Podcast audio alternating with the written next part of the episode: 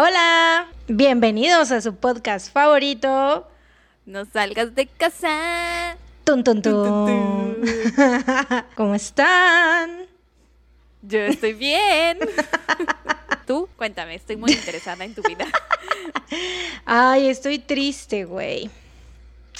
Porque, o sea, ya ahorita ya no estoy, ya no estoy tan triste, pero sí ayer, es que ayer eh, tuve que sacar todas mis cosas de mi departamento y así, porque pues, como ya sabes, me tuve que mudar. O sea, ahorita estoy aquí con mi familia en Veracruz, pasando en lo que pasa la puta pandemia esta culera. Este, y pues ya después ya me regreso otra vez a Puebla, pero por lo pronto pues tuvimos que desocupar el departamento donde estábamos y así, porque pues obviamente ya no podíamos estar pagando la renta. Y pues estuvo, está triste, güey, porque la neta. Te gustaba mucho ese depa, ¿no? Sí, güey. O sea, me gustaba mucho el trabajo donde estaba, me gustaba mucho ese departamento y ahora es como que, puff, todo se fue. Pero pues así es la vida, ¿no? O sea, las cosas las tienes y, luego se van. Nada es permanente. Eso es lo, lo único permanente en la vida es el cambio. Así es. Pero quieres que no, o sea, sí, neta, sí me puse muy triste, güey. O sea, estaba Ah, Estuviste dos años ahí en ese depa, ¿no? ¿Casi sí, dos años? sí, casi dos años y estuve pensando así todo eso y todos los momentos que pasé ahí. Oh. Pero ¿sabes qué?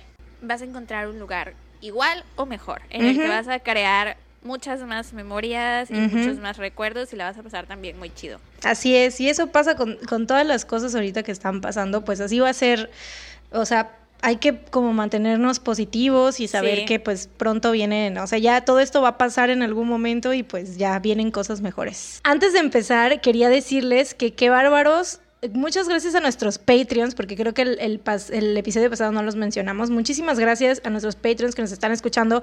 Y si ustedes no son, nos escuchan y no son Patreons, no sé qué esperan. Porque la neta, el, el episodio que subimos, el episodio extra. El que se llama La tacha más explotada del mundo. Güey, neta me encanta ese episodio. Lo he escuchado como tres veces. Es de mis favoritos. Quedó, muy, muy Güey, lo sabes, es de los mejores que hemos hecho. Yo me atrevería a decir que está como en el top 5. Así que ya saben amigos, el link está en la descripción de este episodio. Hoy me toca empezar a mí. Y este, te, yo te voy a hablar de un caso súper reciente, fue del 2018. Este, yo llegué a este caso porque estaba viendo unos videos de tipo de Dross. Creo que no era de Dross, era de otro, otro güey, pero era de ese tipo, ya sabes, de. Ese contenido. Ajá, de siete videos escalofriantes que te harán poner la piel china. Te sale genial. O sea, eh, Dross, ¿eres tú? Pero bueno, lo estaba viendo y este, entonces apareció un un video este, en, una, en la casa de una familia y se supone, se escuchan como voces y así. Esto te lo voy a decir ya hasta el final, ya bien qué fue lo que, que es más o menos lo que se escucha, lo que dicen así, porque primero tienes que saber la historia. Ok, suena como algo paranormal. Exactamente, así que aquí en este, eh, para los que les gusta lo paranormal, aquí hay algo de paranormalismo. ¡Wow! Me encanta tu español. Paranormalismo. les voy a hablar, no sé si lo conozcas, este sí no tengo perra idea si sepas qué es, pero es el caso de la familia Watts. No me suena, pero sí para nada. En el 2009, Chris Watts agregó a Shannon Rusek a Facebook. Shannon estaba pasando por un momento muy difícil en su vida, ya que pues estaba enferma de diabetes y tenía lupus también y se estaba recuperando de un divorcio reciente, por lo que ella pues no estaba buscando salir con nadie y mucho menos empezar una nueva relación. Sin embargo, aceptó salir con Chris a unas citas ciegas, la cual no lo sabían en ese momento, pero sería el inicio de una relación entre los dos. Chris y Shannon se casaron en el 2012 y al año siguiente se mudaron a Frederick, Colorado, para empezar una nueva vida en su casa de los suburbios, valuada en 400 mil dólares, güey. A la verga, ¿eran ricos o qué pedo? Sí, o sea, tenían como que, pues, no tenían dinero, pero tenían muchas deudas. Ah, ok. Entonces, pues, podían, tenían este, esa casa así súper chingona y todo, y pues querían como hacer una vida chida, pero la hicieron como a base de de créditos. Entonces, este, sí, o sea, no eran ricos, sino que pues tenían muchas deudas. Ok. El 17 de diciembre del 2013, Shannon dio a luz a su primera hija, Bella Marie Watts, y el 17 de julio del 2015 tuvo a su segunda hija, Celeste Catherine Watts, a quien llamaban Sissy.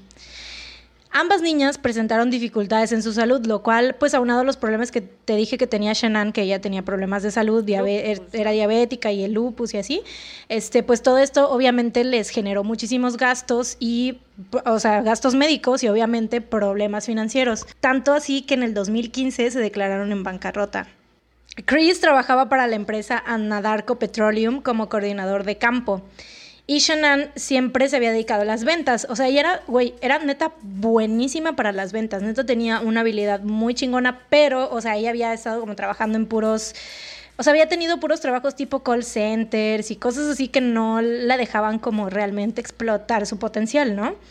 Hasta que en el 2016 consiguió un trabajo donde pues ya podía explotar todos sus talentos, ¿no?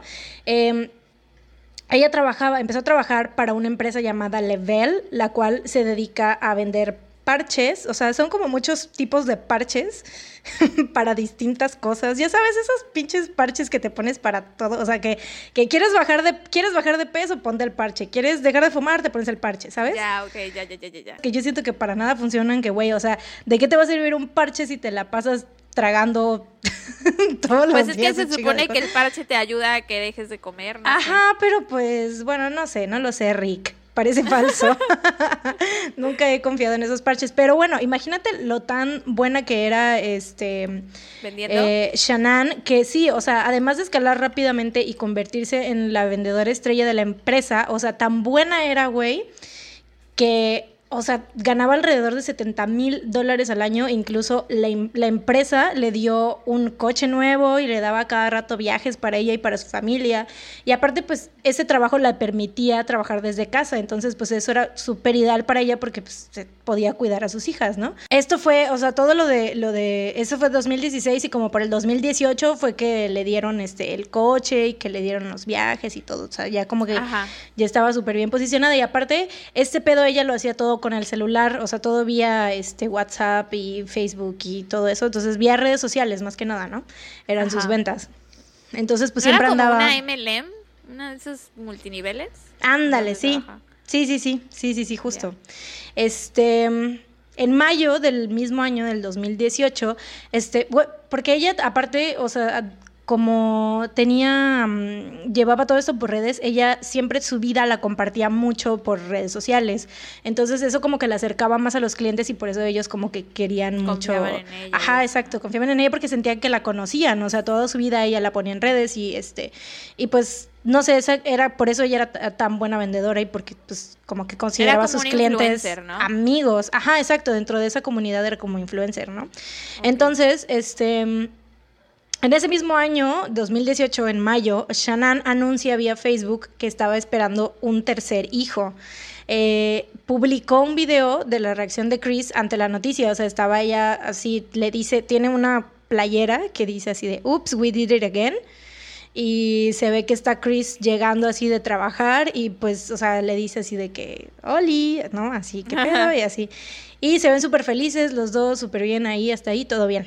En julio del 2018, que aquí quiero que hagas como un recuerda, que porque vamos a regresar. Le pongo, un post-it a este. este Ponle un post-it a este, aquí, a esta parte, porque vamos a regresar a esto después. En julio. Shannon se fue de vacaciones con sus hijas para visitar a su familia en Carolina del Norte, por lo que ella y Chris se separaron durante cinco semanas pero mantuvieron contacto por teléfono, ya que este era el medio por el cual Shannon siempre mantenía contacto con su familia, amigos y clientes. Por esto lo traía con ella en todo momento.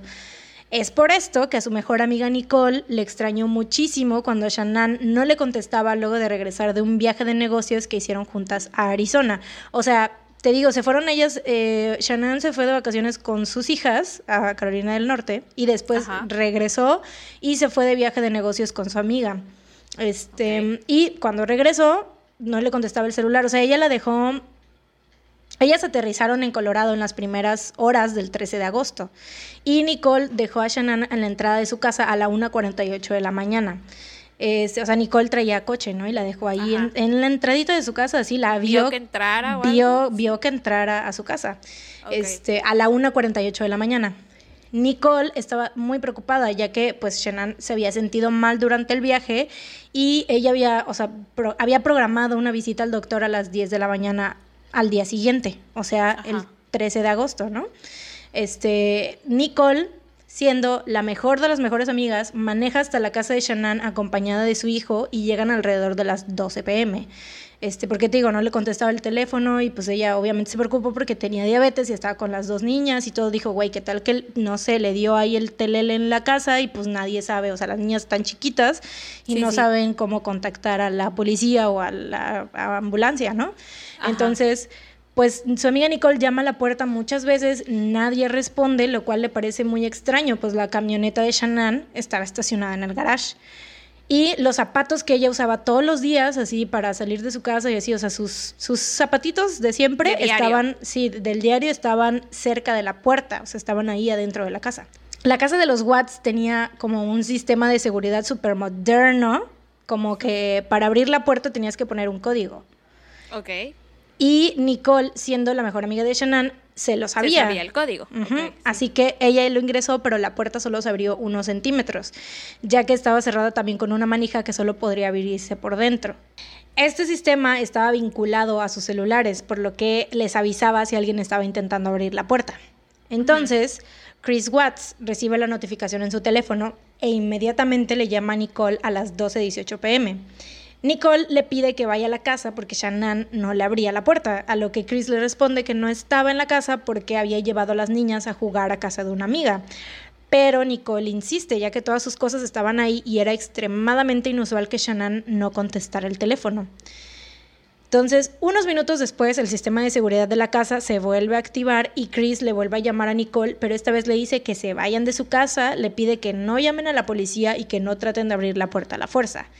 Nicole entonces se va y dice, ok, bueno, pues tal vez estoy exagerando a lo mejor un poco, porque, pero pues ella estaba súper preocupada porque neta era, para ella se la dice súper raro que no le contestara y así, ¿no? Entonces dijo, no, aquí algo está mal. Sí, algo está mal. Entonces ella insiste y entonces va a la clínica donde Shannon tenía la cita a ver si estaba ahí. Dijo, a lo mejor fue y pues se tuvo que quedar ahí y pues no tiene acceso a su celular, qué sé yo, ¿no?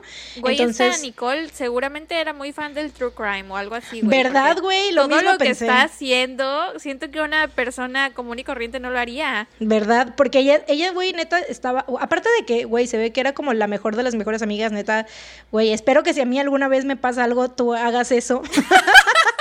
Porque neta estaba así de que, güey, no, o sea, a ver. Algo está mal. Aquí están, sí, porque estaba diciendo así como de, güey, no, aquí están los zapatos que ella todos los días se va, no se va sin esos zapatos, así que no mames, aquí está su camioneta, aquí está, eso está demasiado raro y ella no sale sin su celular, ¿sabes? Entonces, pues así, entonces va a la clínica y le dice, o sea, para ver si estaba ahí, ¿no? Y entonces llega y le dicen que Shannon no había llegado a su cita de las 10 de la mañana. Entonces, Nicole se regresa a la casa de los Watts, donde vuelve a intentar llamar a Shannon, pero sigue sin obtener respuesta. Entonces, le vuelve a hablar a Chris, quien hasta entonces le dice que ya se dirige para la casa, pero que estaba a una hora de camino. O sea, hasta, hasta este momento ya como que se preocupó, ¿no? Entonces, pues Nicole se desespera porque pues le dice este vato va a llegar hasta como dentro de una hora y entonces se desespera y llama a la policía. El oficial Scott Coonrod llega a la residencia de los Watts alrededor de la 1.50 de la tarde. Llevaba una cámara en el uniforme, por lo cual todo lo que sucede a continuación queda documentado en video. Con la ayuda de Nicole, verifica que la puerta principal está cerrada por dentro, junto con todas las demás puertas y ventanas de la casa, por lo que no habían signos de que alguien hubiera entrado a la casa por la fuerza. Entonces Nicole vuelve a llamarle a Chris para pedirle la contraseña de la puerta del garage, porque esa era como la otra manera donde como podían entrar, ¿no? Este, a ver si podían entrar por ahí y ver si Shannon estaba bien. Pero Chris le dice que la puerta no sirve y que solo se abre por dentro, pero que él ya está por llegar. El oficial Kunrod estaba, o sea, se estaba preparando para derribar ya la puerta. Ah, porque aparte, o sea, Nicole le llamó te digo, este Chris le dijo así de que no, no, no sé, la puerta del garage no se para abrir, pero yo ya voy para allá, ¿no? Entonces el oficial le llama a Chris también, ¿no? Así, como para ver, cara de verga, deja de estar haciéndote el pendejo y ya. o sea, a mí no, me vas a decir qué hacer. No le dijo así, ¿no? Él era más profesional. Pero bueno, entonces la cosa es que le dijo así como de, sí, así como de, güey, a ver, te estamos diciendo, o sea, para ver si como él era una autoridad, pues a ver si ya le hacía caso, ¿no? A ver si le daba la contraseña. Pero pues el Chris le dijo lo mismo, de que no se podía y que solamente él la podía abrir, entonces que ahorita ya llegaba, ¿no? Que no se preocuparan. güey. Entonces ya se estaba preparando para derribar la puerta del oficial, pero en ese momento llega Chris en su camioneta.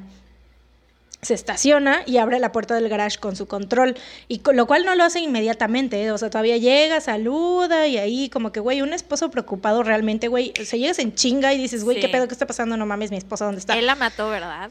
Espérate. Ok, me espero, pero ese presentimiento tengo en mi pizarra, tengo, tengo solo a él. Él es la única persona. Y fantasmas, porque dijiste que había algo paranormal. Entonces, él y tengo a Gasparín y a él. Güey, de todos los fantasmas, Gasparín. Bueno, a él y a Nick casi decapitados. Son los únicos dos fantasmas en los que puedo pensar ahorita. En este momento. Bueno, este. Después de esto, ya todos entran a la casa. Y Chris da su consentimiento para que la registren buscando a Shannon y a las niñas, pero no hay rastro de ninguna de ellas. La bolsa con medicamentos de Shannon y de las niñas y el celular de Shannon estaban ahí, a lo cual Nicole menciona que ella no salía de la casa sin su teléfono, ya que era esencial para su trabajo. O sea, Nicole está como de, les estoy diciendo que hay algo mal aquí. Entonces, y este, y aparte te digo, todo esto, todo, todo, todo, todo está grabado. Por si quieren verlo, está el video en YouTube completo. Este, pues nada más lo buscan, no sé cómo lo busquen, pero ahí está. no sé cómo lo busquen, pero ahí está y ustedes investiguen. Suerte. Suerte con eso. Este, Chris le dice a la policía que Shannon había regresado a su casa aproximadamente a las 2 de la mañana. O sea, pues a la hora a la que le había dejado a la 1.48 la había dejado la amiga, Exactamente. Por fin ya estamos mejorando con esa retentiva. Bravo. este, mientras él y las niñas estaban dormidas y que él despertó como a las 5 de la mañana para irse a trabajar. Momento en el cual él y Shannon discutieron y que después de esto cargó su camioneta con sus herramientas y se fue a trabajar alrededor de las 5 y media de la mañana, dejando a su esposa e hijas en casa durmiendo. Al día siguiente, 14 de agosto, seguía sin haber rastro de Shannon y de sus hijas, por lo que las autoridades deciden hacer una conferencia de prensa y solicitar apoyo del FBI para la investigación. Mientras tanto, los noticieros locales se enfocaron en la noticia y entrevistaron a Chris Watts. Ahí, esas en todas las entrevistas de Chris también están en YouTube. Eh, quien se mostraba súper tranquilo y tenía una actitud así, güey, súper rara para, o sea, para ser alguien que no sabía dónde se encontraban su esposa y sus dos hijas, neta estaba portando súper raro. incluso en una parte dice, anoche la pasé horrible, no lo podía soportar, las quiero de regreso, pero todo esto lo dice y se ríe. O sea, lo, dice y como que sonríe y no puede evitar eh, sonreír todo el tiempo y así. Está súper raro, o sea, no, se le ve triste ni nada, o sea, neta se comporta súper extraño, te da así como que un... mala, espina. Bueno, Después entrevistas a familiares y amigos de Shannon. Y por supuesto, debido al extraño comportamiento de Chris, la policía decide tratarlo como sospechoso. Por lo que. Casi. Bueno, no, me callo, me callo, me callo, perdón. Lo que dice siempre, dilo, que siempre toman siempre como sospechoso el, el esposo es, claro, el esposo, la esposa, exnovio, exnovia, siempre son sospechosos. Siempre son el primer sospechoso. Vamos, ahora dilo tuyo. es que casi siempre ellos son los Exacto, fue el marido. bueno, le preguntan este, si está dispuesto a tomar el polígrafo o detector de, mentiras. de mentiras. A lo que Chris accede sin problema. Lo que Chris no sabía era que la policía había recibido una llamada de su jefe para contarle sobre actividad inusual en el correo electrónico de Chris y al mismo tiempo se estaba llevando a cabo el rastreo del GPS de su camioneta para saber dónde había estado él ese día, ¿no? Ok. Bueno, ya sabes cómo me siento yo con respecto a los polígrafos, siento que pues no sé, o sea, o sea vaya, tal vez a veces miden como, o sea, porque se supone que están hechos para medir la ansiedad, ¿no? O sea, y el, el nerviosismo. El nerviosismo de la gente. Entonces, siento que a veces no es tan así como decir, güey, pues estás mintiendo, no, quién sabe, igual y solamente te pone nerviosa esa pregunta y por muchas, puede ser por muchas este, cosas, ¿no? Pero bueno. Sí, pero creo que precisamente por eso no son admisibles en corte. O sea, lo usan como es más como técnica para de investigación. Exacto, y como más como para hacer hablar a las personas, ¿no? Ajá. A los sospechosos. Y esto, así, esto fue lo que pasó. La agente Tamili conduce la prueba del polígrafo y primero le pregunta a Chris que si va a responder las preguntas con toda la verdad, a lo que él responde que sí. Después le pregunta si está mintiendo sobre la última vez que vio a Shannon y Chris responde que no. Luego que si sabe dónde está Shannon y Chris responde que no. Después le pregunta que si él físicamente causó la desaparición de Shannon y responde que no. Le hacen pues más preguntas y bla bla bla. Después obtienen los resultados y güey. o sea, no lo pasó. güey, de milagro la puta máquina no explotó con tanta pinche mentira, güey. O sea, Sí, me imagino las rayas, güey. Sí, güey, así. o sea, neta, de, mi, de puto milagro no explotó esa madre, güey, neta. Este, los investigadores le dicen que el examen mostraba que no estaba siendo honesto. Y le Nunca habían visto un examen de polígrafo igual a ese. Así de, a ver, güey, nos rompiste la pinche computadora. Ya. Sabemos que mientes, Ya déjate de mamadas, dinos la verdad. este, y bueno, le aconsejan que empiece a soltarles la sopa, ¿no? Pero pues Chris sigue sosteniendo que no tenía nada que ver con la desaparición de su esposa e hijas. Sin embargo, Chris como que poco a poco empieza a derramar el té. Él confiesa que tenía una amante, pero no se mm. refiere a ella por su nombre. Regresamos, ¿te acuerdas que te dije que pusieras post-it a julio del 2018? Ajá, cuando, se, fueron de vacaciones. Ajá. Shannon estaba de vacaciones con sus niños, visitando a la familia durante estas cinco semanas. Su esposo Chris, todo hijo de su putísima madre, mantenía una relación amorosa con una compañera no me digas que Fue Nicole. Ah. También, eh, extrañamente, también se llama Nicole, pero no es la misma Nicole. Ah. Ah, casi me da el telele. No, no, no, no, no. Aquí está Nicole buena y Nicole mala. No, no, no. Ah, bueno, bueno. pero güey, sí, extraño, es muy extraño porque también se llama Nicole. Este, pero este es Nicole Kessinger. Eh, muchos detalles de la relación entre Chris y Kessinger se revelarían gracias a registros telefónicos, mensajes de texto, mm. historiales de búsqueda de ambos y fotos que Chris tenía de Nicole en su celular. Entre ellas, varias fotos de Nicole en ropa interior con Chris reflejado en un espejo, sale, o sea, tomándole él la foto y salen ahí los dos. Desde septiembre del 2017, Nicole Kessinger había buscado el nombre de Shannon Watts en Google y en Facebook. Ah, así como, sí, güey, así como el de Chris. Pero no fue sino hasta junio del 2018 que empezó una relación con él. O sea, yo neta después de ver este caso dije, güey, qué pedo, cuidado con lo que buscas en internet porque esto después puede llegar a morderte el trasero. A morderte el trasero, sí, eso estaba pensando, güey, también. Sí, porque este güey incluso, o sea, las fotos que él tenía las guardaba como en una app que se llama, creo que calculadora secreta o algo así, no sé. que es cuando tienes dos calculadoras, ¿no? Y a una solo puedes entrar con contraseña. Sí, sí. Yo, no sé qué es. eso porque yo no oculto nada. Ay, pues yo tampoco. Yo no tengo nada que ocultar. bueno, no sé, la cosa es que eh, lo tenía él así y esta vieja, güey. O sea, pero después dices, güey, qué pedo, porque obviamente la policía les registró todo y ahorita ya en estos tiempos ya puedes registrar hasta qué, güey, hasta qué pinche porno buscas y qué porno te gusta, güey. Real, o sea, eso sí, güey, eso sí. Yo me quedé así. Cuando vi esta madre dije yo, a la verga. Si historial de patas, güey. Sí. no, güey, yo soy de manos, güey. A mí me gustan las manos de los hombres. Entonces imagínate así de porno de hombres con manos bonitas. O sea, no sé, no mames, güey. Ni siquiera es porno, solo son manos, ¿no? Manos, de manos. Puras, manos así. Y fotos de, puras fotos de Google así, en puras manos. Este. Pues sí, esta vieja, güey, súper loca, chécate las búsquedas que tenía. Ay, a ver, dime. Vestidos de novia. Amantes que se casan. Mi novio dice, mi novio dice que va a dejar a su esposa. Güey, lo cual yo siento que no tenían amigas, güey, porque yo, una no busca, o sea, ¿cómo andas buscando en Google ese tipo de cosas, güey? O sea, vestidos de novia igual y sí, ¿no? Todas hemos hecho eso. Aunque no, y no digan que no. Todas hemos visto vestidos de novias. Claro que sí. Claro que sí, tú también lo has hecho. no digas que no. Creo que Yo la neta, o sea, de ponerme a buscar, a buscar, a buscar vestidos de novias, no, pero en Instagram de repente una, güey, o sea, una calle muchos hoyos negros y a veces sí como que empiezas a ver cosas, pero pues cosas que ni siquiera te interesan.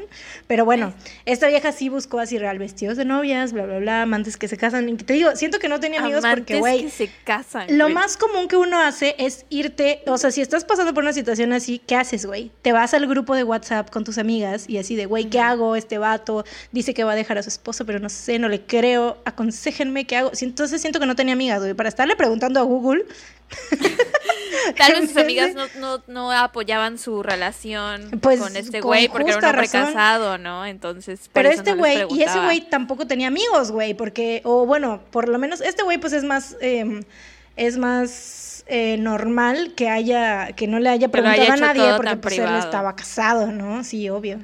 Este, pero ese güey sí preguntaba así de, o sea, igual en sus búsquedas de Google, así de que ¿Cuándo será el momento indicado para decir te amo por primera vez? Ay, no me chingues, ¿cuántos años tiene? Exacto, ¿verdad? Eso pensé, güey. Los dos, ¿qué pedo? Tenían 18 años, güey. What the fuck, ya eran personas grandes, güey. ¿Cómo andaban buscando ese tipo de cosas en Google? Pero bueno. Y esto fue hace dos años, güey, no mames. Pero bueno. Qué este... Es, bueno, la cosa es que mientras Chris y Nicole salían a divertirse, esto fue durante esas cinco semanas que Shannon estaba de vacaciones con sus hijas, y aparte Shannon se supone que Chris la iba a alcanzar. Ajá. Este, y bueno, pero en todo ese tiempo Chris y Nicole salían a divertirse y Shannon le enviaba mensajes a Chris porque estaba como súper preocupada porque sentía que él había cambiado con ella y Ay, pobrecita. Ya sé, güey, sentía como se preocupaba por su matrimonio y ella igual porque a ella también le revisaron el celular. Obviamente ella era súper fiel e incluso con sus amigas, ella no buscaba en Google qué hacer si tu esposo te está engañando. ella sí le preguntaba a sus amigas porque sí tenía amigas y le decía les decía así de que, "Ay, oigan, ¿qué pasa si, o sea, que siento que Chris está diferente, no sé qué", y a sus amigas le decían, ay, pero ¿por qué? No sé qué, como una persona normal. Y obvio Nicole, Nicole Buena lo sabía. Claro, claro, claro, porque aparte justo en ese viaje, güey, o sea, ellas hicieron ese viaje juntas y ahí estaba como, estaban como en el pic de lo, de del problema. Del problema, exacto. Entonces, obviamente la amiga Nicole sabía y pues por eso estaba así tan preocupada. Pero bueno, ella, este, te digo, mientras este pendejo le estaba poniendo el cuerno, Shenan estaba súper preocupada, incluso le pidió que fueran a terapia, que a ver si, o sea, ya sé, y pues ella quería como calmar todo este pedo, porque aparte estaba embarazada, güey, se estaba esperando Eso te otro iba a preguntar, ¿se embarazó antes o después de que este pendejo iniciara una relación Antes, con la Nicole bueno, al mismo tiempo, o sea, él, la Nicole Mala y él andaban y él, y este vato embarazó a Shannon, pero bueno. puta. Bueno, este, Chris después ya mucho después declaró que eh, todas esas peleas, o sea, cuando, bueno, cuando se estaban peleando y cuando Nicole, digo, cuando Shannon le pidió que fueran a terapia y todo eso, él dijo así de que ya, no tenía remedio el matrimonio porque él ya no quería a Shannon. Estaba enamorado de la otra, Nicole. Así de culero, pendejo, estúpido. Sí, güey. Sí, estaba enamorado de la Nicole mala. Verga. Ah, pero bueno, regresando a agosto del 2018, después de seis horas de interrogación, Chris ya estaba extremadamente nervioso y comenzaba a doblegarse bajo la presión de los agentes. Entonces, Tammy Lee, la agente que le hizo la prueba del polígrafo, este, dice que querían que el padre de Chris, Ronnie Watts, estuviera presente en la habitación donde estaban interrogando a Chris, ya que él había dicho que su papá era su héroe, ¿no? Entonces sabían que si iba a ser honesto con alguien, iba a ser con su papá. Pero también existía obviamente el riesgo de que de que su papá lo protegiera o que le dijera no hables, no digas nada, consíguete un abogado, no sé qué. Pero bueno, al final Chris le confiesa a su papá que fue él quien mató a Shannon. No man. Después de que la sorprendiera ahorcando a sus hijas Sisi y mm. Bella. O sea, mató a las niñas también. No, él dijo que mató a Shannon porque la vio ahorcando a sus hijas Sisi y Bella. O sea, que ella las ahorcó a las ah. niñas. Entonces él como se enfureció y mató a Shannon. Mm, ok. Inmediatamente después de esta confesión, obviamente la policía regresa a la habitación para seguirlo interrogando y para poder obtener más información, ¿no? Los investigadores entonces se concentran en darle temas, entre comillas, a Chris, que esto e, explica a la gente también, que es una técnica que ellos utilizan para hacer que el sospechoso admita su culpa y hable, hable más, ¿no? Entonces, o sea, le dan como distintos motivos por los cuales ellos piensan que tal vez lo hizo, hasta que él se siente identificado con uno y entonces empieza a hablar. En este caso, lo que funcionó para Chris, hijo de su reputísima madre, güey, fue culpar a Shannon por lo ocurrido. O sea, la gente también dice que esta fue la manera más fácil para que Chris admitiera lo que hizo, ya que así no recaía en él toda la culpa, ¿no? O sea, él, para él sus motivos fue como que lo hizo porque ella lo obligó a hacerlo, porque las circunstancias lo llevaron a hacerlo, o porque los problemas que tenía como pareja o cualquier mamada, ¿no? Pero lo importante es que pues él, una vez que, que admite haber matado a Shannon, es, ya estaban como un paso más cerca de encontrar más respuestas, siendo la más importante dónde estaban Shannon y las, niñas. Es aquí cuando Chris les cuenta lo que sucedió. Afirma que él y Shannon habían tenido una fuerte discusión en la cual le dijo que se quería divorciar de ella y después salió del cuarto y bajó las escaleras para prepararse e irse a trabajar pero escuchó ruidos arriba y entonces regresó al cuarto principal, donde vio desde el monitor de bebé a su hija Bella tirada en el piso de su cuarto. Corrió hacia arriba y encontró a Shannon estrangulando a su otra hija Sissy, lo cual lo enfureció y entonces estranguló a Shannon hasta matarla. Después las metió en su camioneta y manejó hasta un terreno donde habían tanques de combustible que pertenecían a la compañía donde él trabajaba. Dice que enterró el cuerpo de Shannon en el terreno cercano a los dos tanques y que aventó los cuerpos de sus hijas a los tanques, el de Bella en uno y el de Sisi en otro. Güey, güey, ¿cómo? Porque aparte, aparte de esa madre, pues ves que te dije que él trabajaba para este, para Adam, no sé qué chingados petróleo. Algo de petróleos. Adam Marco, Adam Mir, no sé, ahí lo tengo escrito, lo dije al principio, X. este, y entonces, pues él sabía, o sea, tenía como muchas locaciones que estaban como fuera de la ciudad, o sea, como en terrenos baldíos y cosas así. Entonces fue a uno de esos, donde estaban, o sea, porque está súper desierto, güey, o sea, neta se ven los dos tanques así enormes y todo como súper, súper desierto alrededor. O sea, se ve que eso era como carretera, güey. ¿Qué clase de humano puede lanzar el cuerpo de las de sus hijas a un tanque de petróleo? O sea, ni siquiera tuvo la decencia de enterrarlas. Exacto. No, y aparte, bueno, ahorita más, más detalles más adelante. Bueno, ¿Qué pedo? Christopher Lee Watts es puesto en custodia y transferido a la cárcel del condado por el asesinato de su esposa embarazada y de sus dos hijas. Los cuerpos de Shannon, Bella y Sissy son encontrados efectivamente en el sitio donde Chris había señalado. Shannon yacía boca abajo, en posición fetal, en una tumba casi sin profundidad. O sea, ni siquiera se molestó en cavar o sea, bien más la poquitito y ya. Nada más lo suficiente para tapar el cuerpo. Y los cuerpos de las niñas efectivamente fueron encontrados al fondo de los tanques y traían puesta su ropa de cama y sus pulmones, gargantas y estómagos estaban llenos de aceite.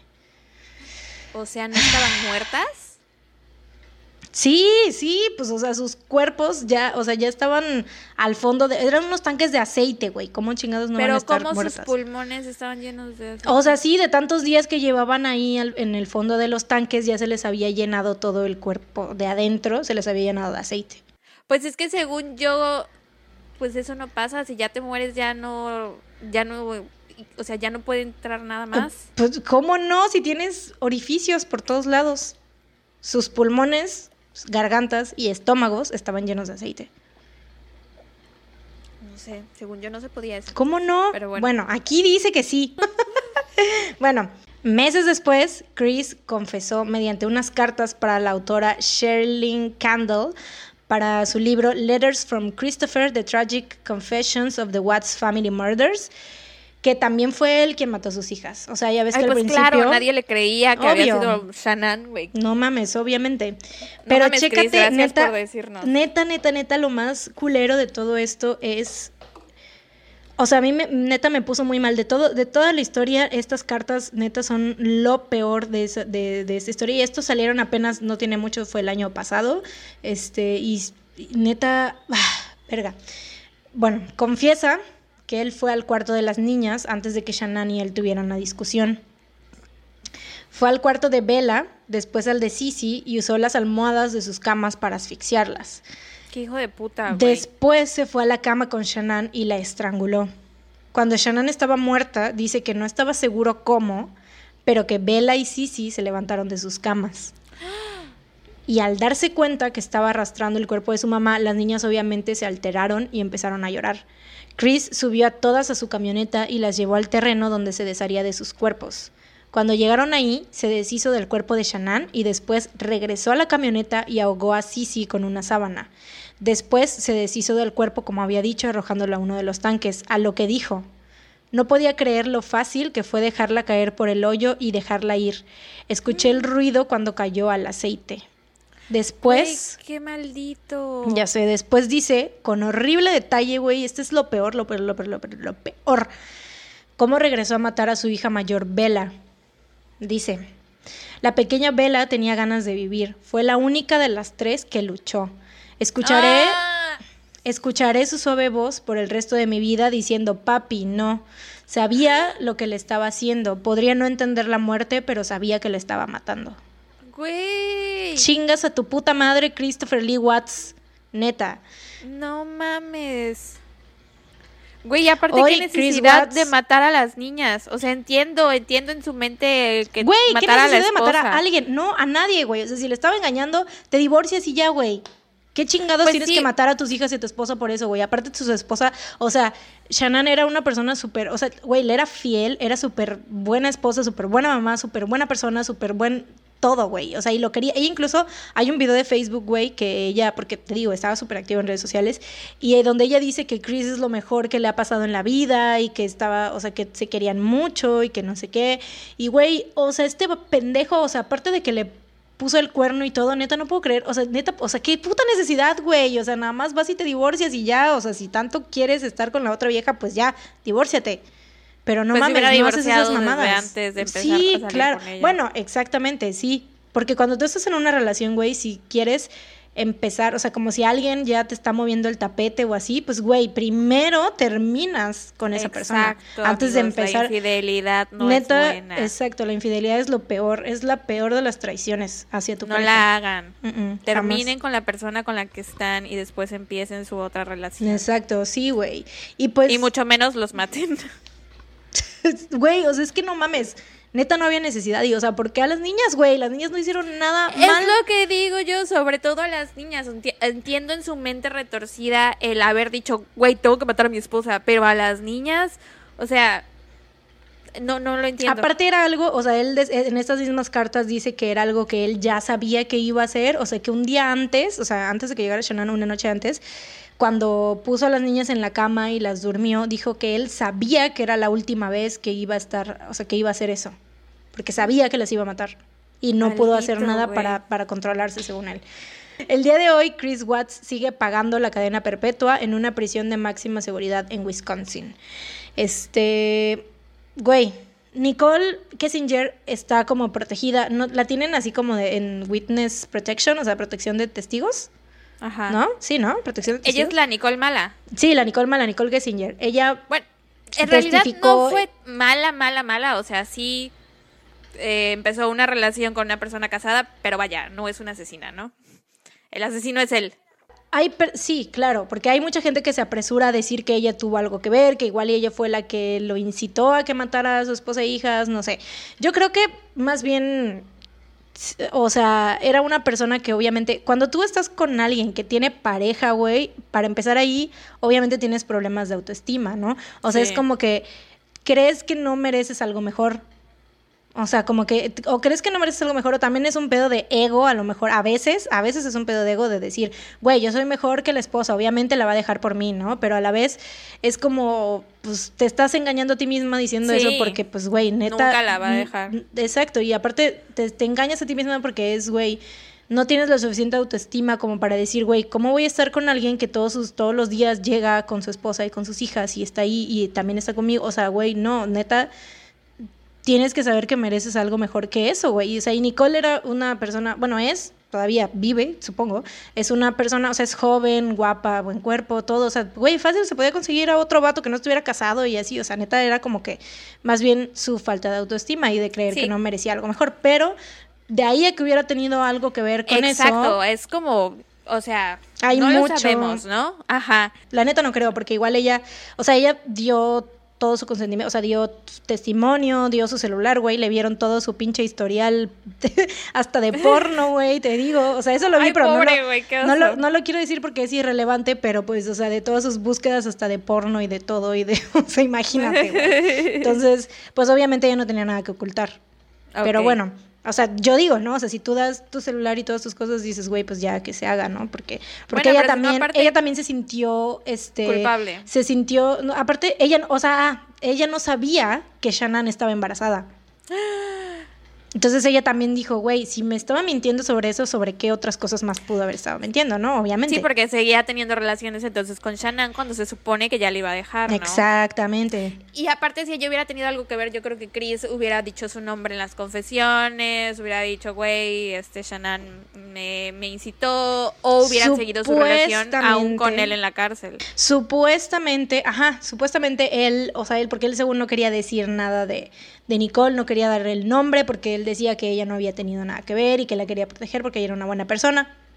Lo cual, pues, güey, o sea, si ya están viendo que, pues, que lo iban a, pues ya estoy viendo que tienes eh, la culpabilidad, yo siento que, pues, güey, una persona así, si Nicole hubiese tenido parte de la culpa, pues se lo hubiera llevado entre las patas también. Claro, lo hubiera dicho. Sí, pero pues no, y ya. Entonces, dejen en paz a Nicole Kessinger.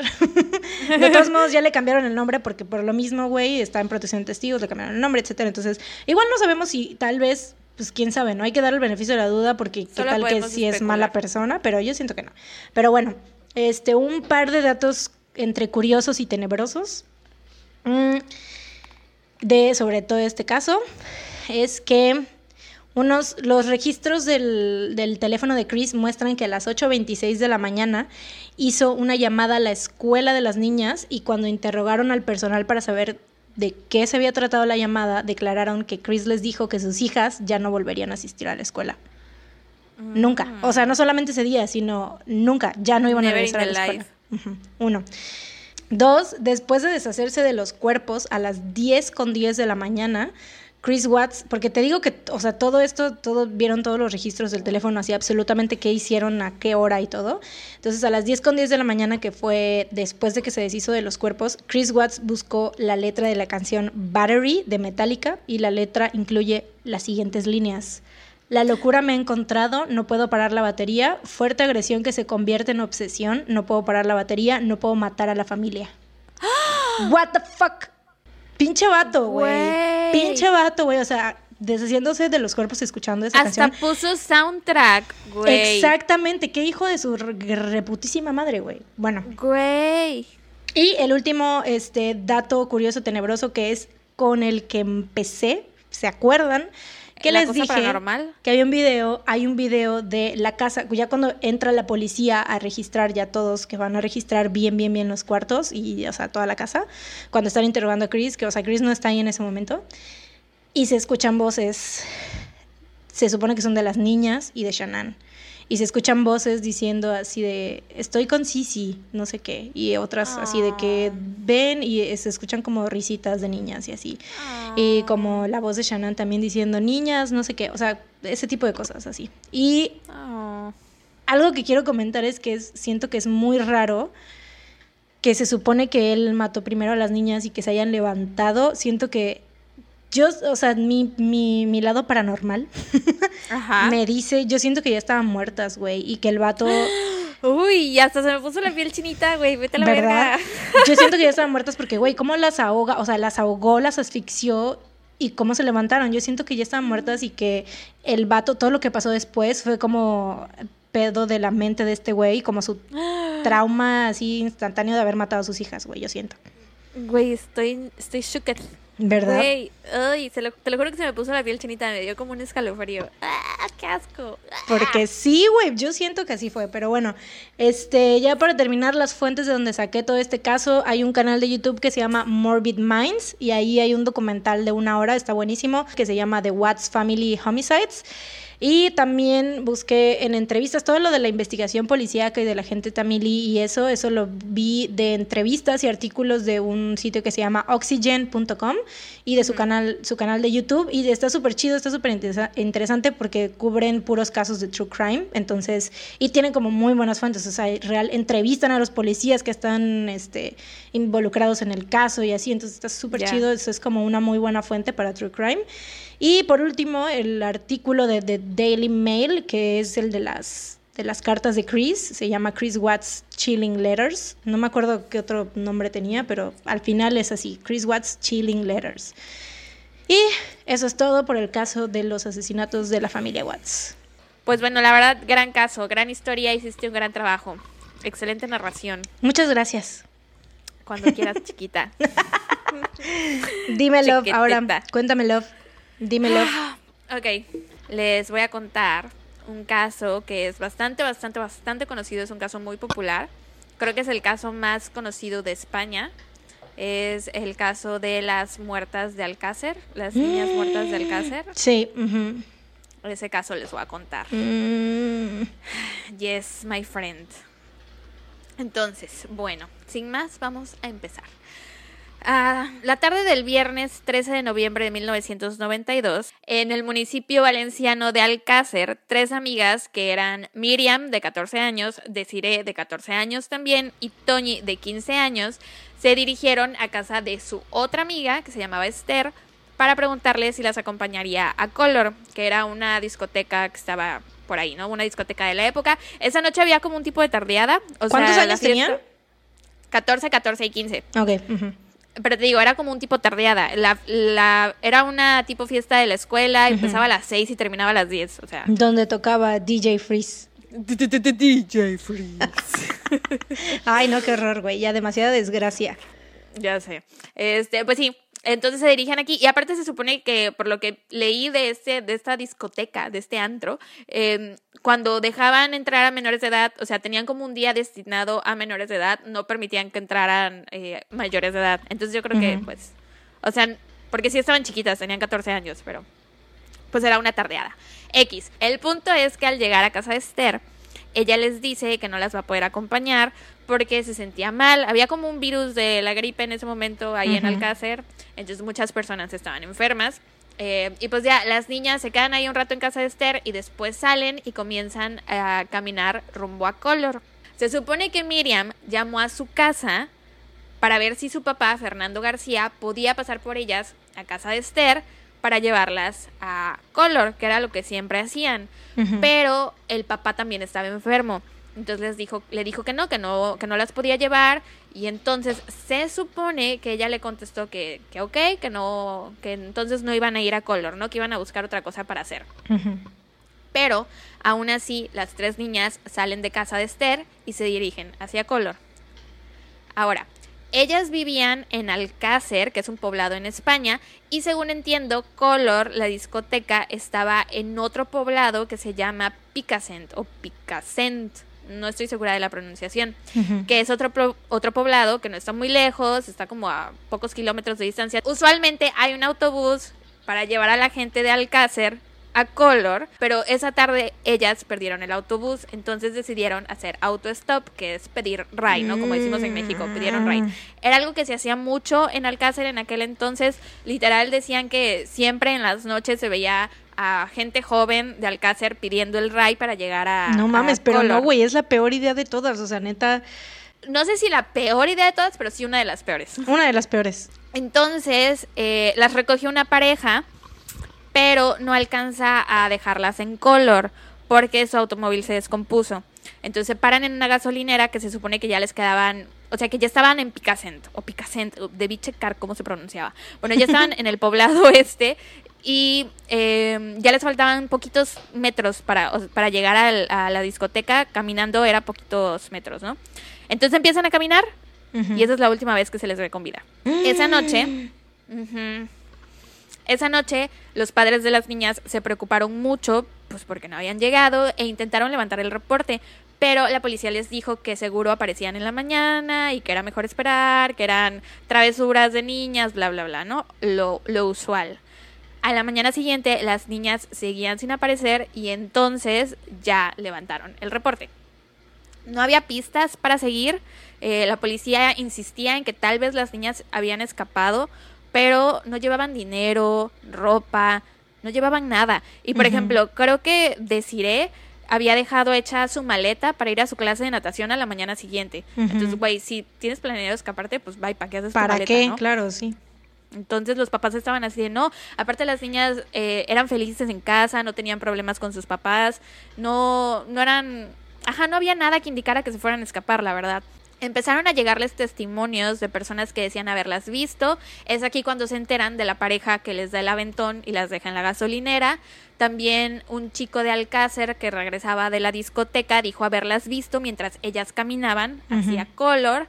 Y por último, una señora de Picassent dijo haberlas visto, dijo haber visto desde su balcón, perdón, como las tres niñas hacían autostop bajo su casa eh, y que vio que un coche blanco se detuvo y que a ese coche se subieron las niñas y que le llamó mucho la atención porque en el coche habían cuatro personas antes de que las niñas se subieran y que se le hizo muy raro porque decía si ya hay cuatro personas o sea ¿por qué se subirían a este coche con más personas? o sea ¿sabes? van muy apretados no es como que ¿por qué les darían ride? ajá se le hizo muy raro a la señora esta y por eso recordaba ese dato ¿no? Al principio la investigación se centró en amigos de las niñas, en gente que iba a la discoteca, en los dueños de la discoteca, en delincuentes sexuales de la zona, etcétera, pero nada salía de ahí, ¿no? Se empezaron a poner carteles por todas partes con fotos de las niñas, se imprimían en distintos idiomas y se pusieron por prácticamente toda Europa e incluso la Interpol se involucró en la búsqueda porque creían que a lo mejor las habían vendido como esclavas sexuales de blancas. o algo así. Ajá.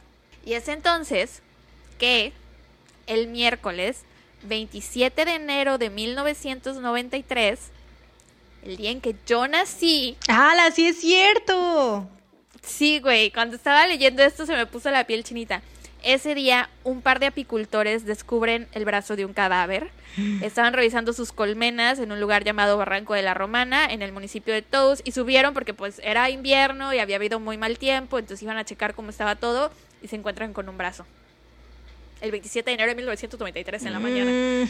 Sí, eh, llaman a la policía les toca esperar siete horas a que llegue alguien, güey. Siete pinches largas horas. Y cuando llega la Guardia Civil, se dan cuenta que no mandaron a un equipo forense o alguien especializado en homicidios. No. Mandaron a un equipo especializado en delitos económicos. ¿Qué chingados, güey? Güey, puta policía, valen para la pura verga, güey. Cuando se disponen a levantar el cadáver, se dan cuenta que eran tres cadáveres y que eran tres mm. cadáveres de mujeres. Em, que mostraban un avanzado estado de descomposición y estaban enrollados en una gran alfombra y la fosa en la mm. que estaban era también muy grande y parecía que había sido cavada con el propósito de enterrar esos cuerpos. O sea que esa fosa se creó solo para esos cuerpos, ¿no? Inmediatamente pensaron que se trataba de las niñas, em, pero pues no podían estar seguros, ¿no? Hasta realizarles la autopsia y ya una vez que se les realiza, se confirma que sí eran ellas. Para este punto, el caso ya era un circo mediático. Hay un documental en Netflix, eh, se llama el caso, el crimen de Alcácer. Eh, está en Netflix. Nada más busquen la palabra Alcácer y les va a salir. Eh, el documental como tal no es como que mi cup of tea no me encantó, la verdad, hasta en ciertas partes me encontré aburrida, no me pareció muy bueno. Pero lo que sí me llamó muchísimo la atención, o sea, porque sí exponen todos los datos y así, o bueno, cosas que yo no sabía del caso. Em, pero bueno, sí, una de las cosas que más me llamó la atención de lo que viene el documental es que este caso, güey, fue de verdad un circo, un super circo. O sea, a un nivel que a, mí me parece desagradable. Haz de cuenta que desde que antes de que aparecieran los cuerpos de las niñas, eh, el papá de Miriam, que se llamaba Fernando García, se empezó a mover mucho en, medios de comunicación para dar a conocer el nombre de las niñas, sus fotos, para que la gente supiera lo que estaba pasando y tal. Y cuando aparecen los cuerpos, güey, haz de cuenta que los medios de comunicación estaban con ellos en, las casas de las familias, güey, mientras ellos lloraban las pérdidas de sus hijas, güey. O están, están, los videos y se escuchan los gritos desgarradores de las familias transmitieron el velorio, güey, transmitieron el entierro. O sea, algo Qué falta de respeto, o sea, ¿por qué, güey? O sea, qué necesidad, no mames, o sea, qué pedo. Te, te sientes súper incómoda viéndolo, güey. O sea, es como si fuera. Yo lo siento como salido de un episodio de Black Mirror, más o menos así. porque la madre, güey. De güey. Y dicen que a partir de este caso empezó la telebasura en España, así le llaman que eran programas que se alimentaban del morbo, del sufrimiento de las, de las personas. Güey, como las entrevistas que le hacían al pendejo de Issei Sagawa. Exactamente, así tal cual, así tal cual. ¿Qué pedo con la, qué pedo con la humanidad, güey? Pues es que si hay gente que consume ese contenido, pues va a haber gente que lo cree. Ah. Pero bueno, cerca de la fosa, donde las encontraron, en los matorrales aparecieron unos trozos de papel. O sea, había muchas cosas tiradas por ahí, cosas raras. Había un videojuego, había un cartucho, habían cosas random. Una de las cosas que encontraron fueron unos trozos de papel que cuando los unieron se dieron cuenta que era una receta médica. Y algo que se veía muy claramente en esos trozos de papel era el nombre de una persona, mm. Enrique Angles Martins. ¿Martins o Martín? No, no sé si la la agregué. Este, quien se vuelve el primer sospechoso del asesinato de las niñas.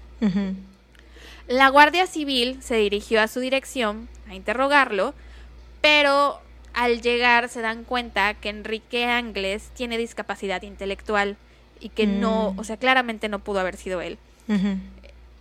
Eh, resulta que Enrique tenía cuatro hermanos, Antonio, Mauricio, Ricardo y Kelly.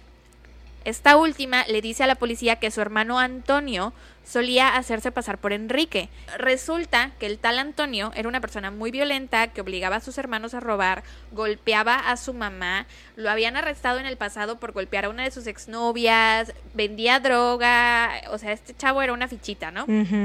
Entonces, cuando le preguntan a Kelly, bueno, ¿y dónde está Antonio? Kelly les dice que se escapó. Eso te lo enseñan en el documental.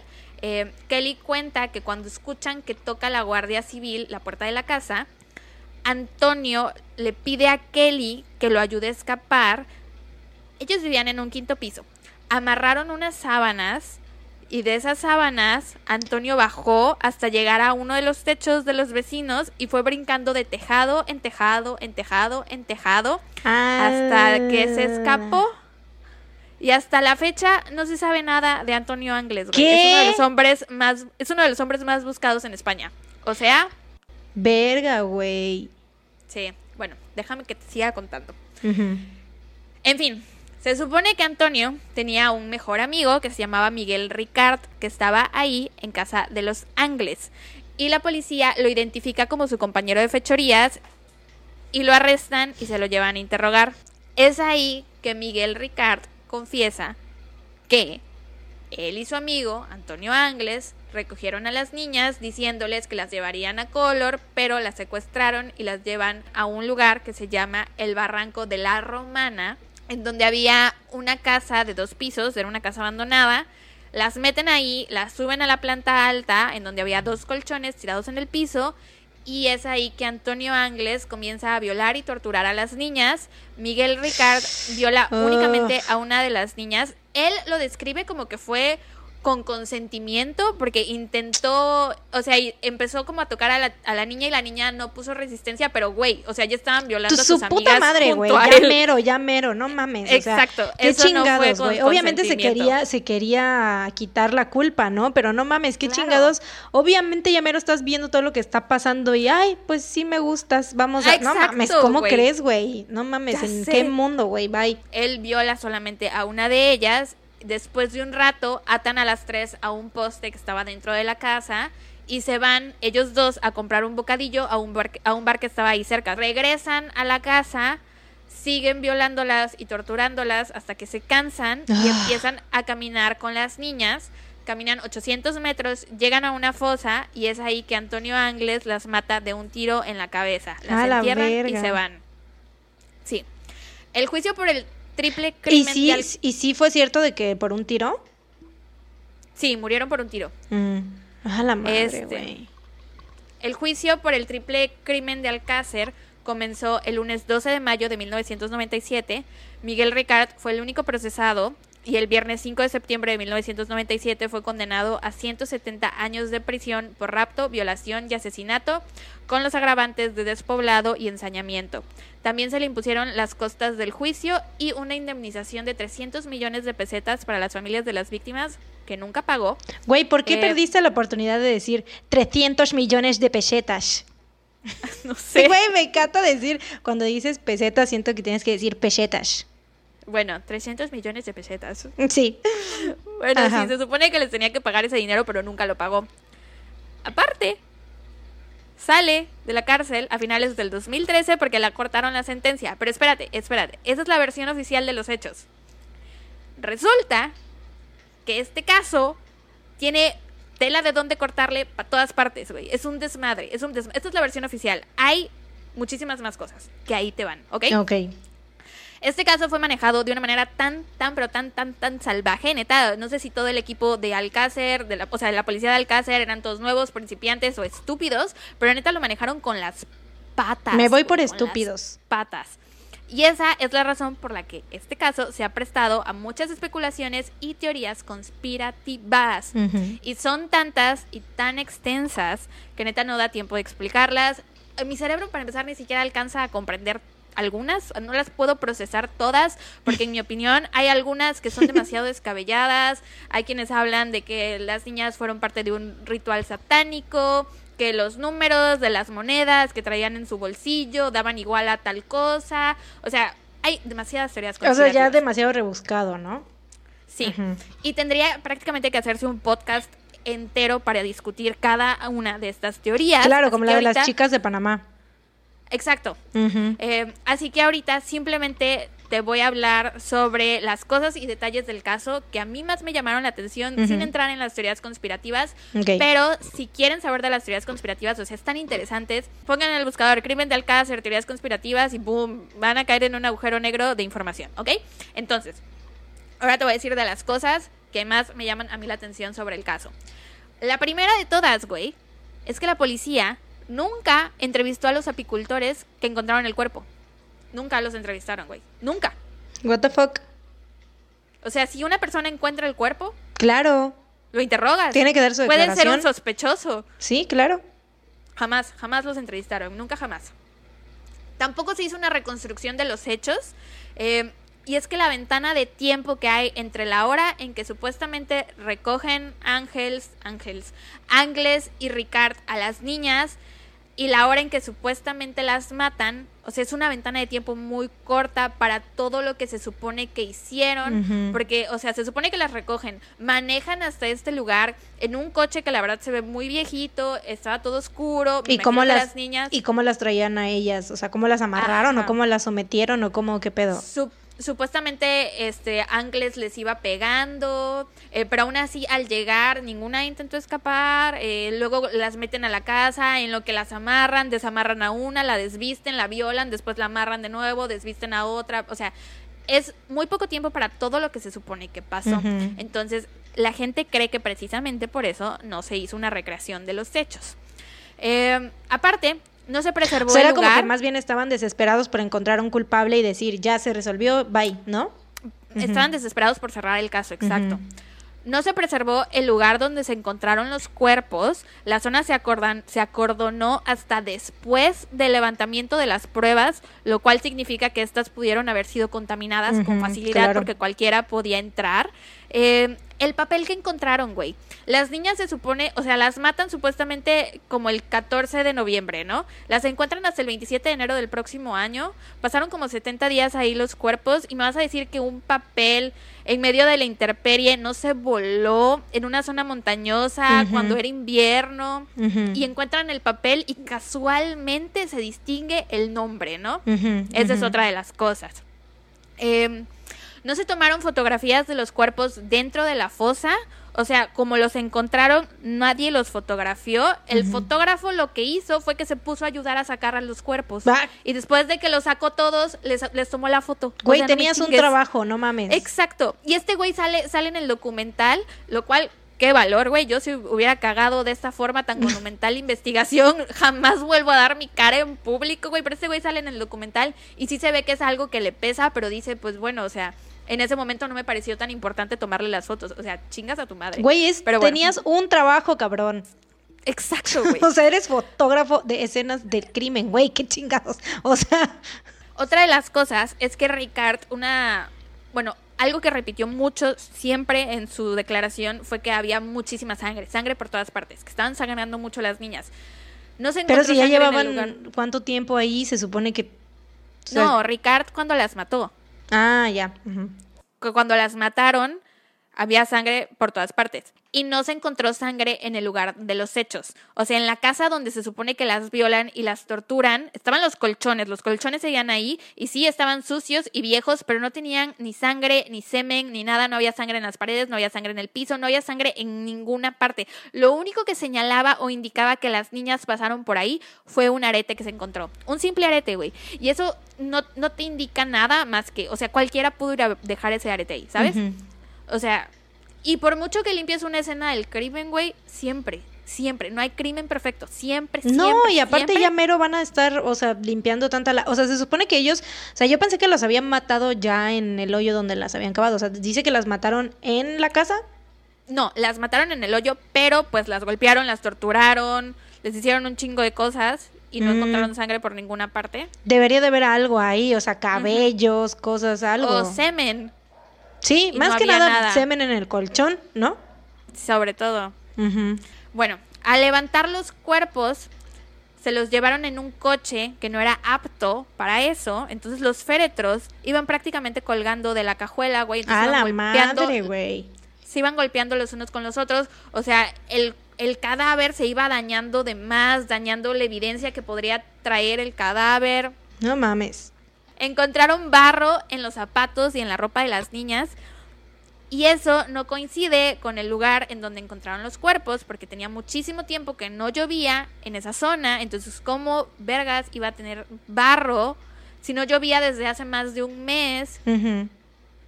Aparte, encontraron larvas en sus cuerpos, lo cual indicaba que posiblemente el periodo de, descomposición había iniciado en una locación distinta a la fosa, o sea que fueron doblemente enterradas y aparte el tamaño de las larvas no correspondía con el tiempo que supuestamente habían estado enterradas las niñas, o sea, no correspondía con que habían sido 70 y algo de días, que llevaban menos tiempo.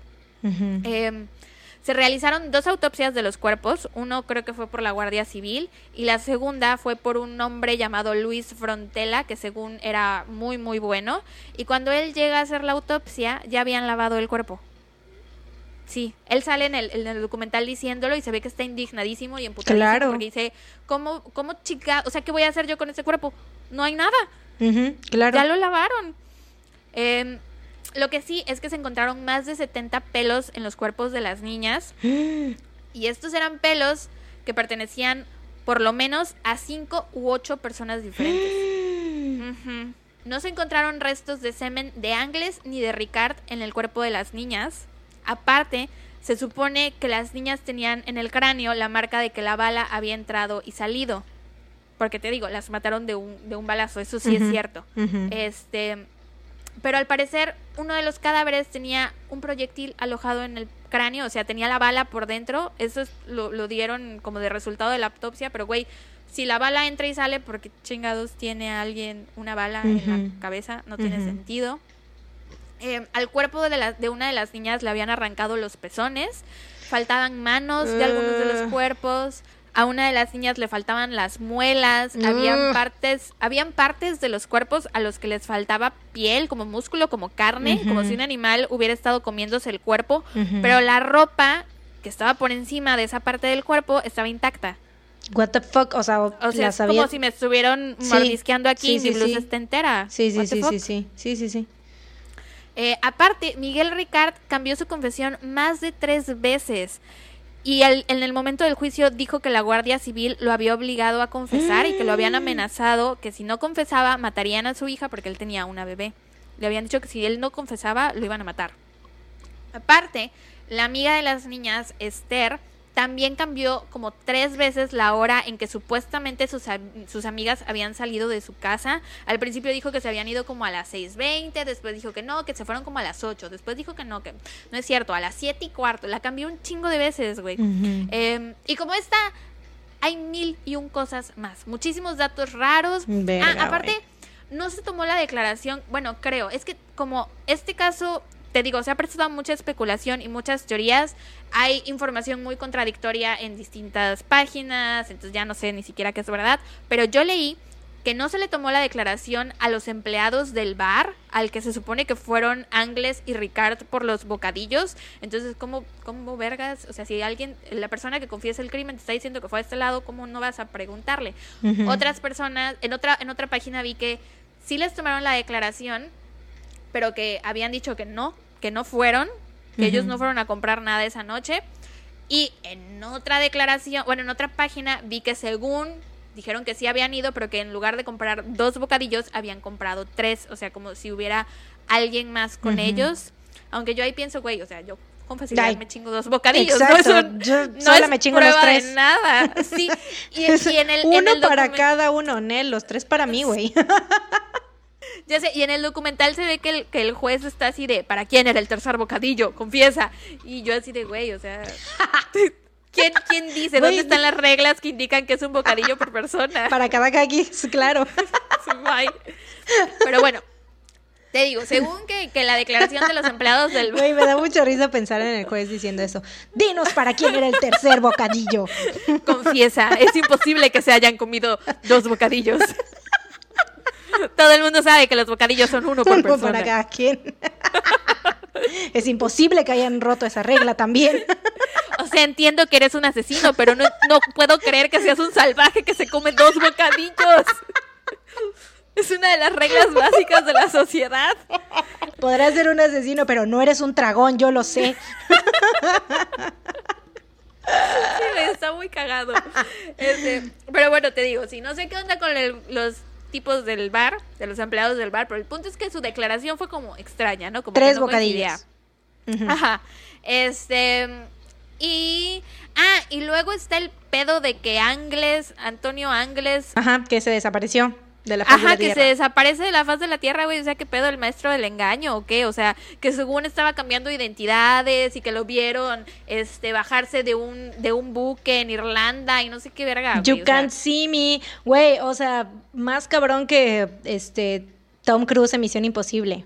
Sí, güey. O sea, perrísimo el tipo. O sea, en serio, el maestro del engaño. El maestro del disfraz. El maestro del disfraz. Y pues bueno, por todo esto, y muchas cosas más. Hay muchísimas, muchísimas, muchísimas más incongruencias, eh, inconsistencias en el caso. Eh, por esto la gente de España cree que algo mucho más turbio pasó con las niñas, o por lo menos piensan que algo está ocultando la policía, o sea, ¿por qué carajos manejaron de esta forma el caso? Em, y bueno, una de las personas que cree esto es el padre de Miriam, el señor Fernando García, a quien la gente comenzó a llamar el padre coraje, porque de todos los padres, él fue el que más se movió, más habló con los medios, más investigó por su cuenta, etcétera. Este es el que te digo que antes de que aparecieran los cuerpos andaba en los noticieros así diciéndoles, miren, estas son las niñas que se perdieron, bla, bla, bla, ¿no? Em, y de hecho, eh, se junta con un tipo que se llama Juan Ignacio Blanco, que según es criminólogo, pero lo único que yo encontré en internet es que es licenciado en comunicaciones, experto en criminología, o sea, de eso no es ser criminólogo. Yo puedo decir lo mismo, güey. Exacto. El caso es que ellos dos logran conseguir el sumario del caso, o sea, es el expediente, ¿no? Y se dan cuenta que, o sea, se lo roban, güey. Eh, como que engañan al abogado de Ricard, uno lo entretiene mientras otro se está robando el, expediente. I live, me encantan ese tipo de momentos así súper... Sí, como de película, ¿no?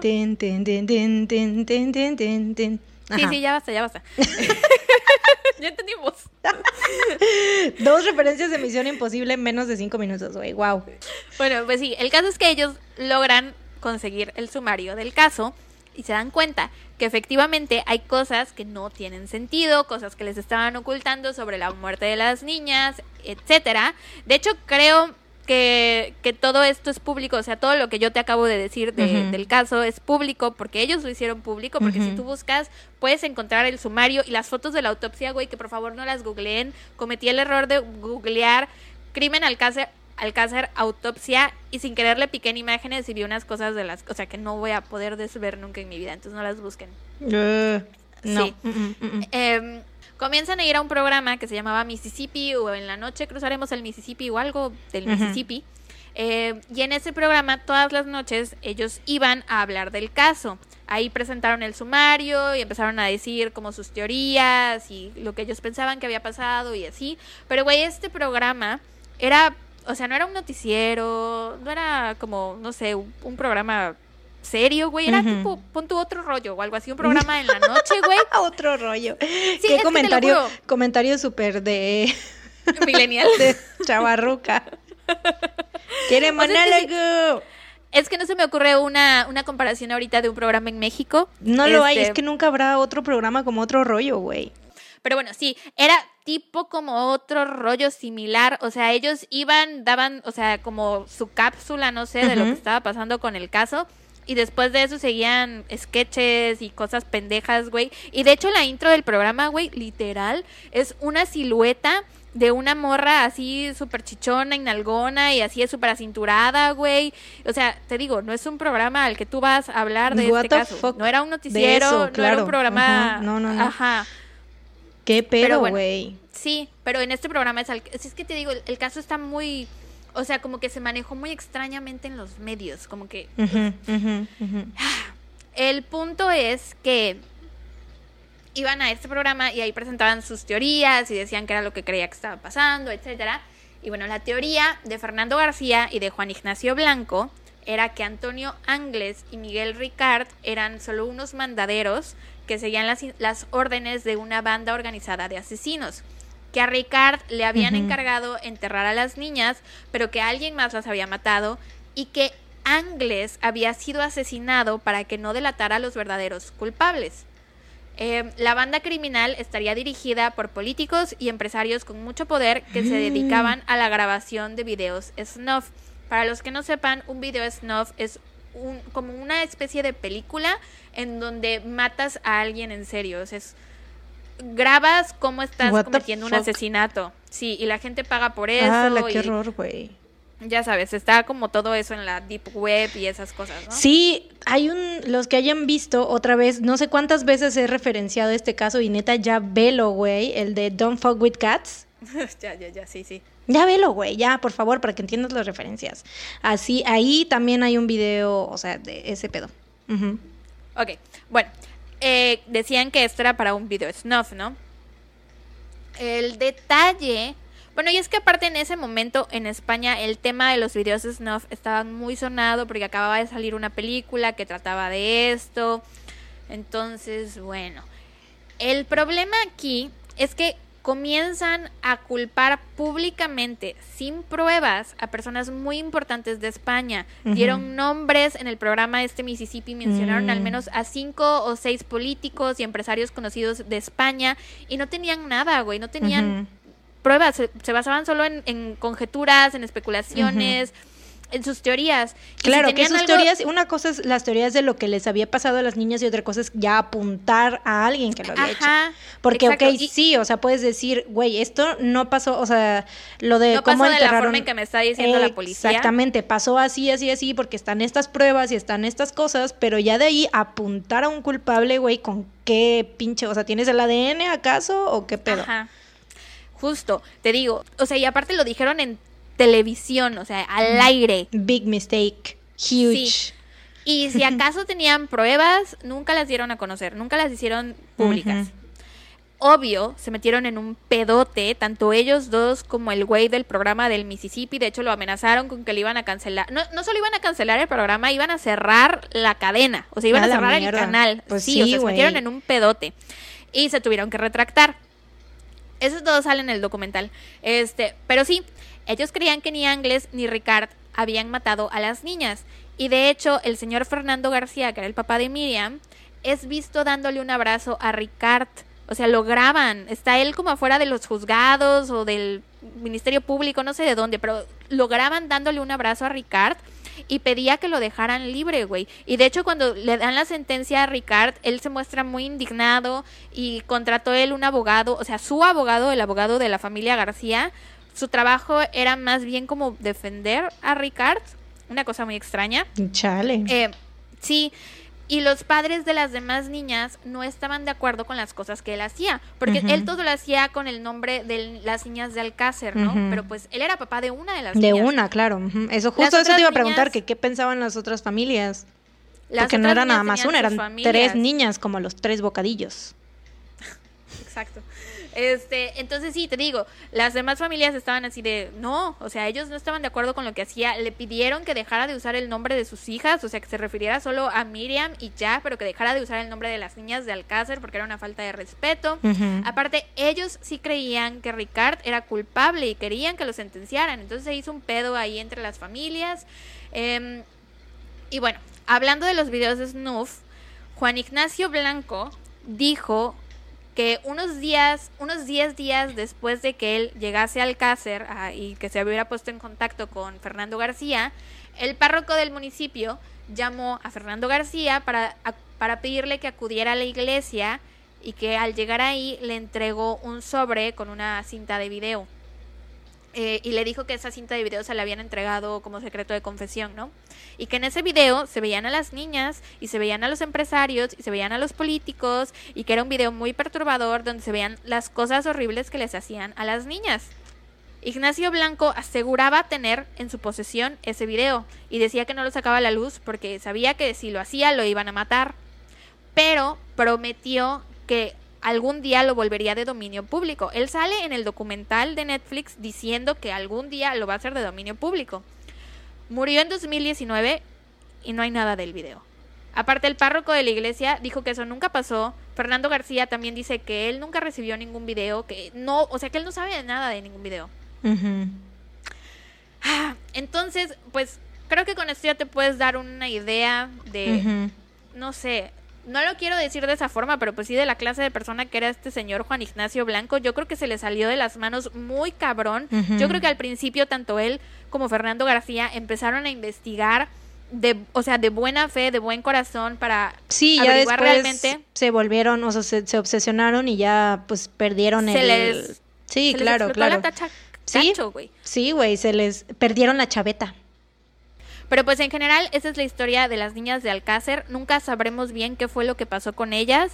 Nunca sabremos bien si realmente Ricard las mató, si Angles se escapó, si realmente había una mafia de más personas detrás del caso. Yo sí creo que la policía manejó de la chingada el caso. Yo sí creo que tal vez estaban encubriendo a alguien. Yo creo que tal vez fue por eso mismo, o sea, como la lo manejaron tan mal estaban desesperados por encontrar un culpable. Entonces fue como de que, ah, esto vamos a hacer, esto y esto. Incluso tal vez la misma policía fue la que plantó esas evidencias, tal vez como dijeron, güey, pues este vato, o sea, porque tienen los registros de todo. Y si este chavo Antonio ya tenía pedos, o sea, ya antecedentes, antecedentes dijeron, ah, pues este tiene, o sea, es como que encaja y todo, vamos a agarrar esta madre ahí de la basura, o qué sé yo, igual y la tiró así como este DJ Freeze tiró su botella y su chicle. DJ Freeze. DJ Freeze.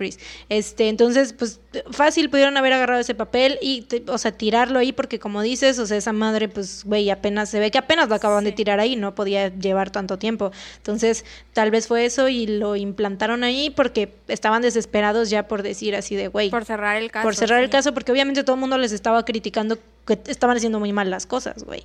Y fuera de que haya sido una red de tal vez yo, yo siento eh, mi, mi, instinto me dice que fue otra persona. O sea algún otro asesino o algún otro grupo o dos tres personas o ya sea uno o más. Algo que dijiste del papel de que a lo mejor la policía lo implantó sí pero también me pongo a pensar pero entonces por qué, por qué ponen un papel del morrito que tiene discapacidad intelectual ¿por qué no del, del tipo que ya había estado en la cárcel? O sea, no sé, hay muchas cosas muy extrañas en el caso. Pero bueno, ese es el caso de las niñas de Alcácer. Hay un chingo, un chingo de teorías que te digo que llegan hasta ritual satánico. Da la madre. Este, pero para mí, en, en mi opinión, eso ya está muy descabellado. Lo que sí, creo es, que el caso, el caso estuvo mal manejado sí creo que Miguel Ricard probablemente o no lo hizo él o solo fue un mandadero y también creo que Angles debe estar muerto porque cómo vergas no va a haber aparecido si es uno de los hombres más buscados, güey. El monstruo de los Andes.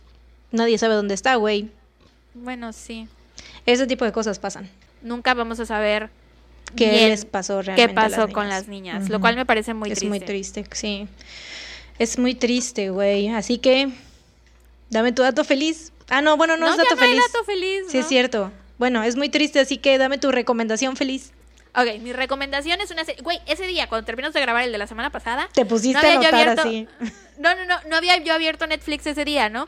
Hasta que colgamos. Eh, no me juzgues porque sé que colgamos bien tarde y a esa hora me metí a ver Netflix. Ah, la eh, Vi que salió una nueva temporada de una serie que me gusta mucho, que es la de Dead to Me de Linda Cardellini y Christina Applegate. ¿No la has visto? Es la segunda temporada apenas, es original de Netflix.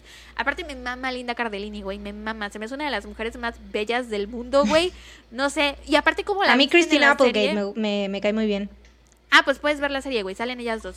Perfectas. Y la serie trata de que eh, muere el esposo de Christina Applegate y de ahí se, se desarrolla todo el, el desmadre, ¿no? Entonces es parecido como True Crime, más o menos. Em, les podría gustar. Si quieren, pueden verla. Está en Netflix. A mí me gusta mucho. Por lo menos la primera temporada me pareció muy buena. La segunda no la he empezado a ver.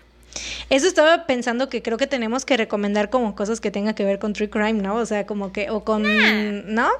Porque porque la vez pasada, como recomendé The Midnight Gospel, dije, güey, igual y no les gusta. O sea, aunque es como podcast, así que sí les tiene que gustar. Escuchan podcast. Bueno. Pero vaya, o sea, a ti y a mí nos gustan más cosas aparte de True Crime. Sí, sí, es verdad. es verdad. Y tú recomendaste The OC, así que pues bye. Oye, no juzgues mi recomendación. no, yo esta semana les voy a recomendar una serie que acabo de terminar hoy la primera temporada. Es de HBO. Se llama Big Little Lies. No sé si ya la viste. Güey, vete a la verga. Esa es la que te recomendé. No es cierto, me recomendaste Sharp Objects. Ah, bueno, no te recomendé esa. Bueno, ya la vi. Pero excelente la primera. ¿Verdad? La primera temporada, el final, el último episodio, ese momento cuando Shailene Woodley voltea a ver a Reese Witherspoon y Nicole Kidman las voltea a ver y todos ¡ah! se me pone la piel o sea, cuando le está, cuando le agarra, que le agarra el brazo a Shailene a, güey, chills, chills, de chills, motherfucker. bueno, déjame decirles de qué se trata. Ah, sí, perdón. que estamos así como pinches fangirls, así de, güey, güey. Bueno, este, esta serie es como de la vida de unas este, señoras, pues ya saben, así ricachonas de, de, California. Y es como de sus vidas, ¿no? De que sus vidas no tan perfectas, que parecieran perfectas, pero no son perfectas porque son. Por eso se llama Big Little Lies, como pequeñas grandes mentiras, porque son como mentiritas que al final, pues, causan todo un merequetengue. y este, está muy chida porque son actuaciones muy chidas. Pues está Reese Witherspoon, Nicole Kidman, Shailene Woodley, Laura Dern entonces, pues obviamente desde ahí tienen, sí, güey, yo también, desde ahí ya tienen como un súper elenco, súper actuaciones, súper chido. Y es como muy de señoras, ¿no? Aparte, yo la veo con mi mamá, güey. ¡Ah, yo la vi con mi mamá! sí, es muy para verla con tu mamá. Aparte tiene un gran soundtrack. Sí, eso, justo, justo eso anoté, que no sé por qué no lo había dicho, que me ganaron en el episodio 3, donde sale, güey, no sé si sabes, pero, güey, Stevie Nicks es mi reina, es mi todo, es mi diosa, güey. Ay, güey, Entonces... no lo sabía. Tengo años conociéndote y no lo sabía, wow. Qué bueno que me lo dices. Lo has disimulado tanto por todos estos años, güey. No sabía ni que te gustaba. Wow. Deja de ser sarcástica conmigo. ¿Cómo no lo voy a saber? Me ofendes. Güey, pues no sé, o sea, tal vez no lo he, no he externado mi amor por ella lo suficiente, güey. Güey, tu username en Twitter fue Stevie Nicks por un chingo de tiempo. ¿Cómo vergas? La tengo de fondo, güey, literal la tengo de fondo de pantalla en mi, en mi computadora, o sea, es mi diosa, güey, la amo. Pues, y en el episodio 3 de Big Little Lies, este, pusieron la de, cuando van en el, en el camión, camino a que las lleva Reese Witherspoon a ver Disney on Ice, ponen Dreams de Fleetwood Mac, güey, no mames, Tiene un gran soundtrack. Güey, es lo mejor. Ahí me ganaron, güey, ahí me ganaron. Y aparte todas van cantando. Güey, Nicole Kidman cantando Stevie Nicks, no mames, güey, es lo mejor del mundo. Recuerden que las imágenes referentes a los casos van a estar en nuestro Instagram, arroba no salgas de casa podcast. Y. Y también en Twitter nos pueden compartir eh, pues las cosas que piensan del episodio, si les gustó, si no les gustó, pueden compartirlo, nada más es una gran forma en la que nos pueden apoyar sin tener que gastar dinero, nada más compártanlo compártanlo, compártanlo, compártanlo. Digan así de, estoy escuchando este gran podcast, es mi podcast favorito, uh, escúchenlo. Con mis dos personas favoritas del mundo. Mariana Las dos mejores personas del mundo. Las personas más bellas y graciosas. Y modestas, sobre todo. bueno, eso es todo. Eh, cuídense. Y recuerden, no, salgan, de, casa. Adiós.